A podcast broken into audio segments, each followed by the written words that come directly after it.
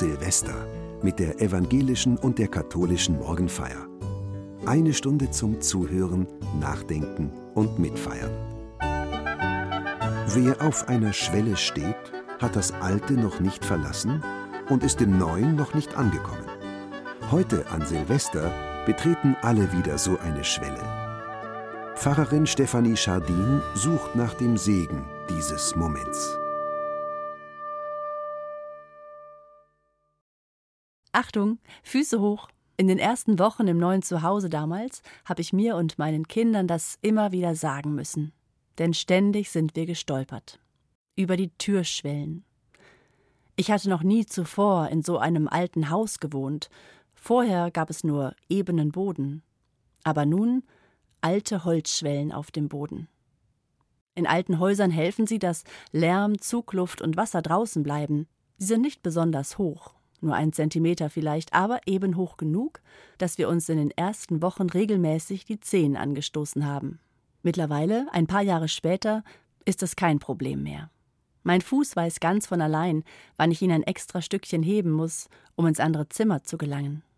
Guten Morgen, liebe Hörerinnen und Hörer. Ich erzähle Ihnen nicht einfach so etwas über die Schwellen in unserem Haus, sondern weil sie mich in diesen Tagen an andere Schwellen erinnern. Solche, die mir nur ab und an begegnen. Lebensschwellen meine ich. Wie die Türschwellen bei mir im Haus ragen sie ein Stück heraus aus dem Alltag. Immer lassen sie mich kurz innehalten, ein winziges Stoppschild. Nun geht's von einem ins andere, von einem Lebenszimmer ins nächste. Oder eben vom alten Jahr ins neue. So wie jetzt gerade. Diese Tage sind für mich auch eine Schwelle. Das alte Jahr ist gefühlt eigentlich schon vorbei, das neue noch nicht da. Nicht umsonst nennen wir diese Zeit zwischen den Jahren, auch wenn es kalendarisch einfach nur ein paar Tage Ende Dezember sind. Sie sind besonders. Sie ragen heraus aus dem sonstigen Jahr.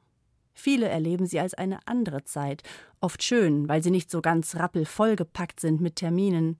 Die Kinder haben Ferien, Geschenke sind verschenkt, man kann Reste essen. In vielen Betrieben geht es ein bisschen langsamer zu. Das tut mal gut und zugleich spüre ich schon die leise Spannung, weil bald Neues beginnt. Es ist, als würde ich einen Moment länger als gewöhnlich auf der Türschwelle im Haus stehen bleiben, weil ich nicht genau weiß, in welches Zimmer ich gehen will. Also kurz, diese Zeit im Zwischen fühlt sich jedes Jahr außergewöhnlich an. Sie ist irgendwie mehr als bloßer Leerlauf. Ich drücke nicht nur die Pausentaste und warte darauf, dass es weitergeht. Irgendwas geschieht auf dieser Schwelle, im Zwischen, was mache ich mit dieser Zeit? Viele Gemeinden feiern heute einen Gottesdienst, um genau diesen besonderen Übergang gemeinsam zu begehen. Dieses Lied, das Paul Gerhard im 17. Jahrhundert für den Jahreswechsel gedichtet hat, gehört für mich unbedingt dazu. Nun lasst uns gehen und treten mit Singen und mit Beten zum Herrn, der unserem Leben bis hierhin Kraft gegeben.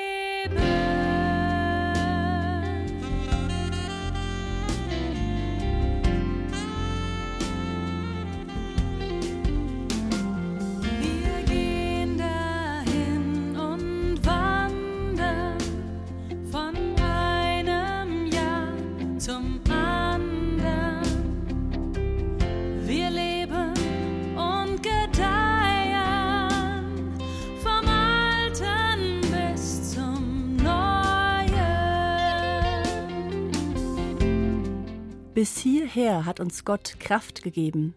Bis hierher. Was ist geschehen bis hierher?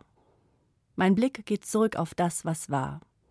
So wie bei den vielen Jahresrückblicken im Fernsehen oder in den Zeitungen, immer wieder die Nachrichten des letzten Jahres.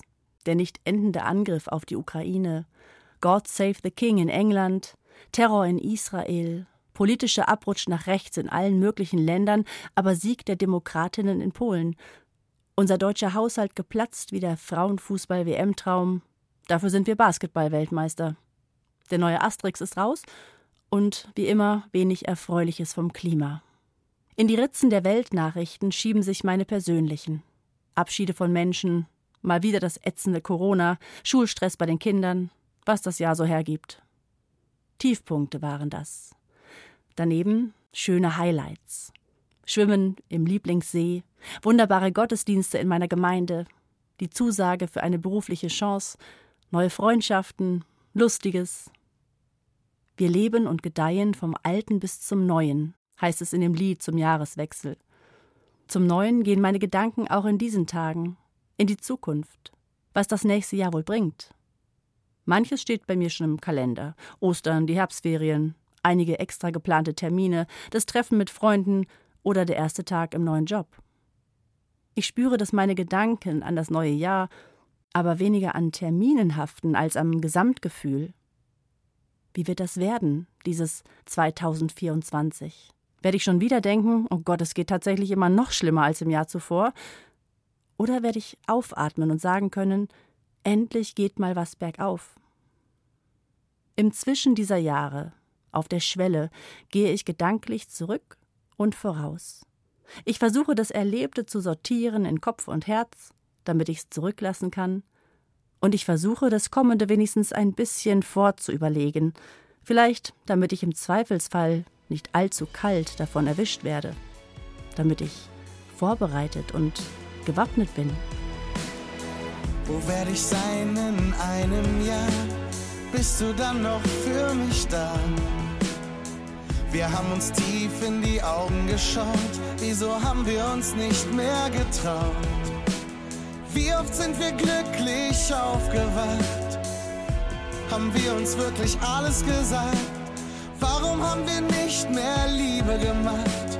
Wann haben wir nur an uns gedacht? Egal was morgen ist und gestern war. Das ist der letzte Tag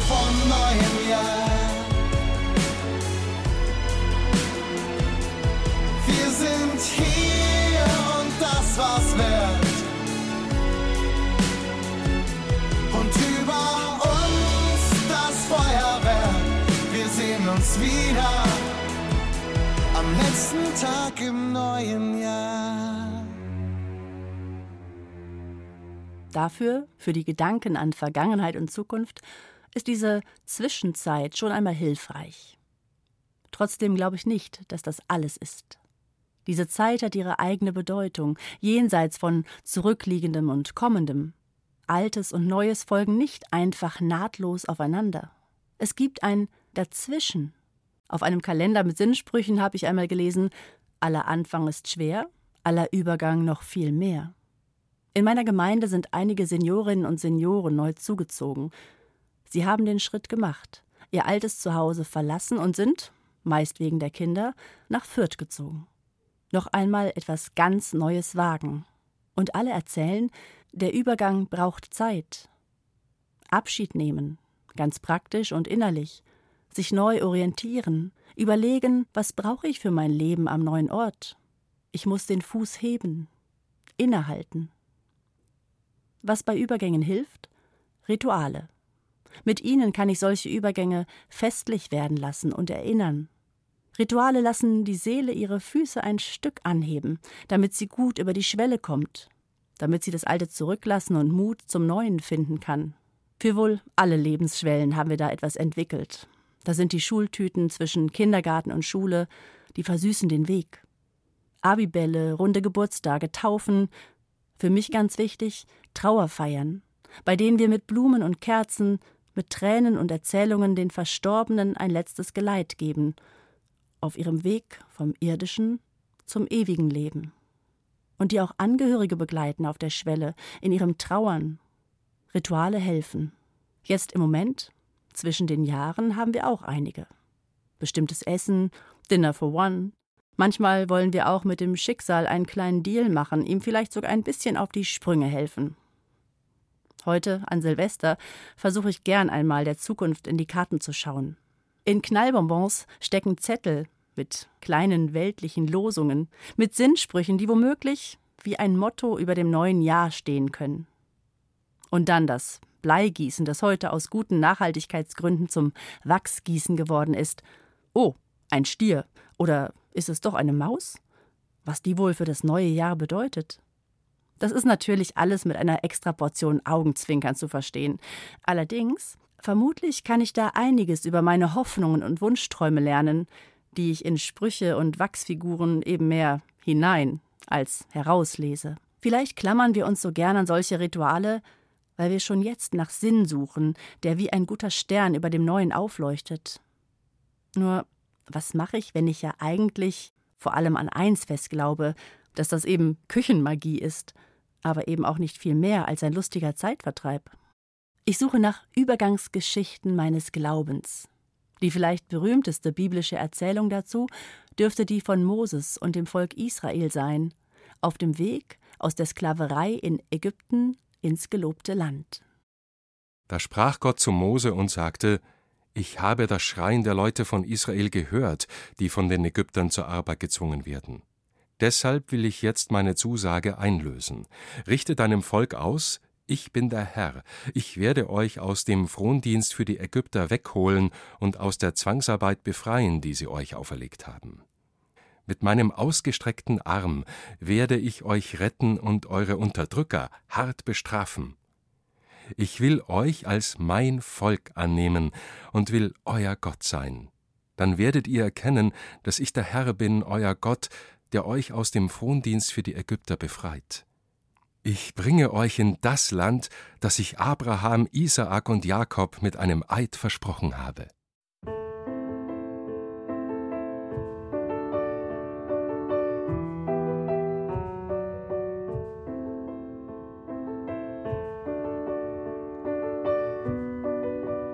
Was nach einem kurzen Umzug klingt, entpuppt sich als schier ewige Wanderung. Die Bibel erzählt, es seien am Ende 40 Jahre gewesen. Zumindest jedenfalls eine lange Zeit im Zwischen. Eine sehr, sehr breite Schwelle im Leben der Israeliten, auf der sie ihre Füße lange heben mussten, um hinüberzukommen vom Alten ins Neue, von Ägypten in das verheißene Kanaan, wo Milch und Honig fließen sollte. Und so wundern die Menschen sich unterwegs und wüten und wandern weiter, Sie trauern über das, was sie zurückgelassen haben. Vielleicht wäre all das doch im Zweifelsfall noch besser gewesen als die ungewisse Zukunft. Aller Anfang ist schwer, der Übergang noch viel mehr. Was geschieht da? Was macht Gottes Volk in so einer Zwischenzeit? Woran halten sich die Menschen fest? Wachsgießen und Knallbonbons auf dem Weg in die Zukunft gab's ja noch nicht. Viel mitnehmen konnten sie nicht. Von vielem befreit sind sie da unterwegs, befreit von dem Leben mit schwerem Sklavendienst in Ägypten, ohne Ballast, aber eben auch das, was ihnen wieder Halt geben würde, ohne neuen festen Boden unter den Füßen, große Freiheit, große Offenheit, eine Leerstelle im Leben. So ist es im Übergang. Und der Herr redete mit Mose und sprach: Sage Aaron und seinen Söhnen und sprich, so sollt ihr sagen zu den Israeliten, wenn ihr sie segnet. Der Herr segne dich und behüte dich. Der Herr lasse sein Angesicht leuchten über dir und sei dir gnädig. Der Herr hebe sein Angesicht über dich und gebe dir Frieden. So sollen sie meinen Namen auf die Israeliten legen, dass ich sie segne.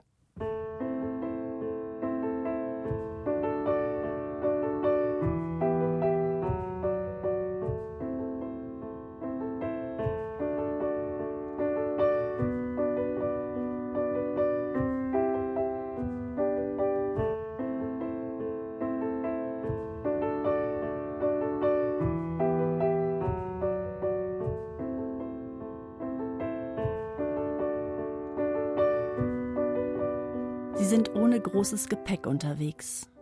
Viel kann man bei einer Flucht nicht mitnehmen. Mehr als das Allernötigste taugt nicht für so eine Wanderung durch die Wüste.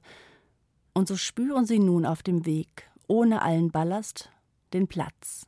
Ihr Leben auf der Schwelle lässt auf einmal extra Platz für anderes.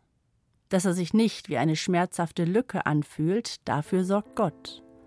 Nehmt den Segen mit auf diesen Weg. Segnet die Menschen, oder, wie es da mit dem schönen Bild heißt, sie sollen Gottes Namen auf die Menschen legen. Die Lücken werden bedeckt und gefüllt. God in all your tender compassion dawn from on high, it will break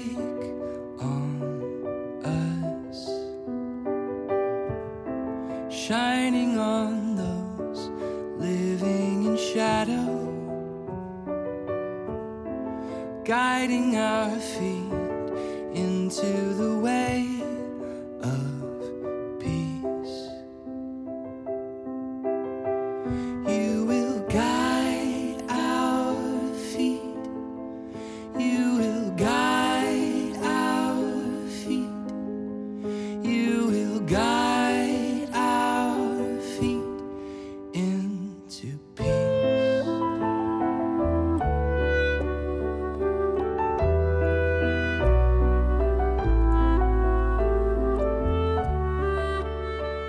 All das Gute, das Gott den Menschen zukommen lässt im Segen, legt sich in das Offene des Lebens, in die Leerstellen des Übergangs.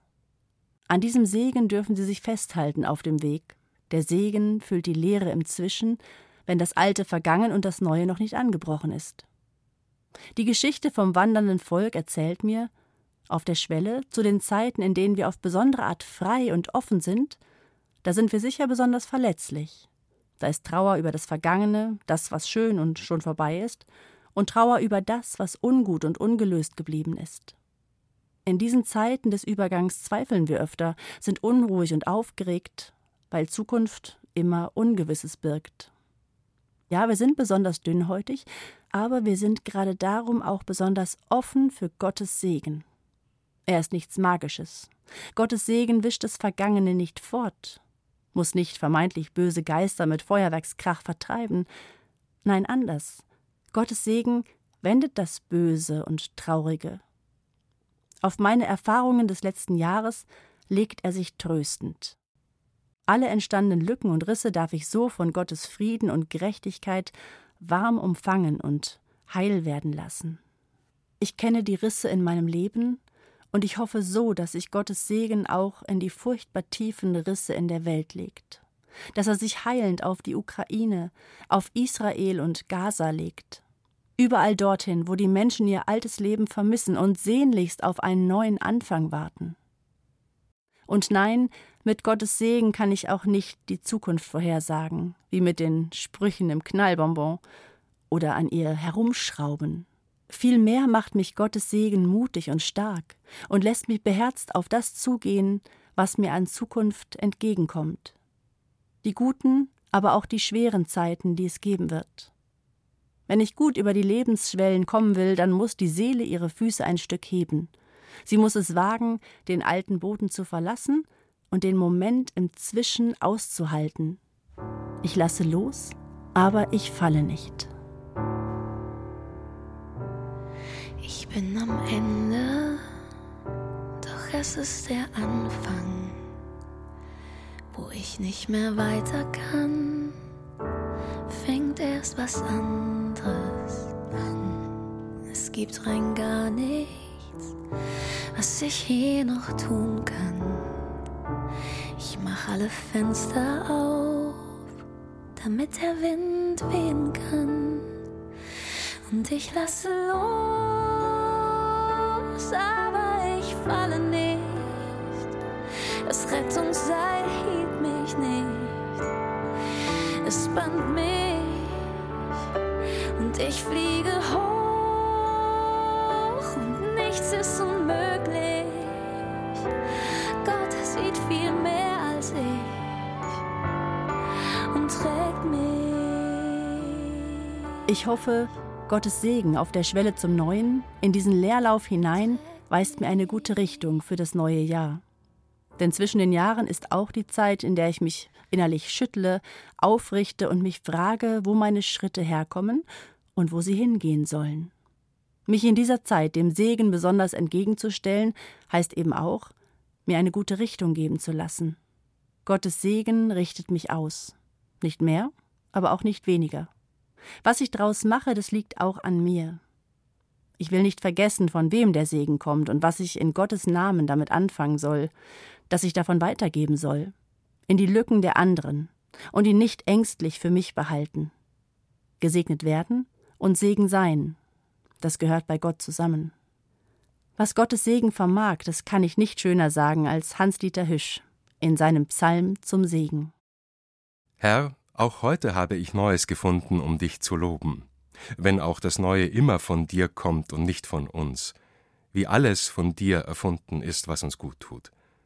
Und überall sind deine Augen, um uns zu prüfen, ob wir Rechtes tun und ohne Arg sind, ob wir uns dem Himmel nähern und deine Kinder werden.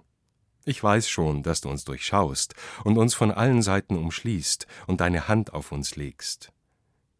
Du warst dabei, als unsere Glieder noch geformt wurden und wir im Dunkeln lebten. Du bist dabei, wenn uns heute Leid überkommt und Trauer, wenn wir verraten werden.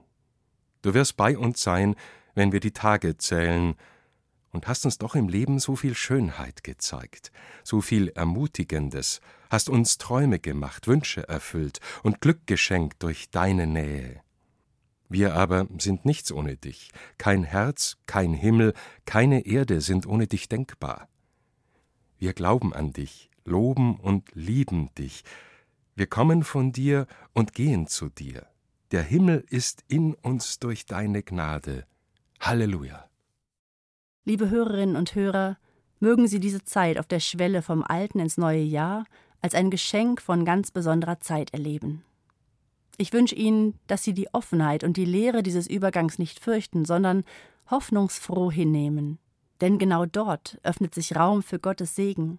Wenn wir vom alten Jahr Abschied nehmen, wird sich der Segen wie der Himmel über unser Land und über unser Leben wölben und uns spüren lassen, wir alle, wir Brüder und Schwestern, ruhen in Gottes Hand. Nehmt Abschied, Brüder, ungewiss ist alle Wiederkehr. Die Zukunft liegt in Finsternis und macht das Herz uns schwer. Der Himmel wölbt sich übers Land. Ade, auf Wiedersehen. Wir ruhen all in Gottes Hand. Lebt wohl, auf Wiedersehen. Vater unser im Himmel, geheiligt werde dein Name Dein Reich komme, dein Wille geschehe, wie im Himmel, so auf Erden. Unser tägliches Brot gib uns heute und vergib uns unsere Schuld, wie auch wir vergeben unseren Schuldigern. Und führe uns nicht in Versuchung, sondern erlöse uns von dem Bösen. Denn dein ist das Reich und die Kraft und die Herrlichkeit in Ewigkeit. Amen. Gott segne dich und behüte dich. Gott lasse das Angesicht leuchten über dir und sei dir gnädig. Gott erhebe das Angesicht auf dich und schenke dir Frieden.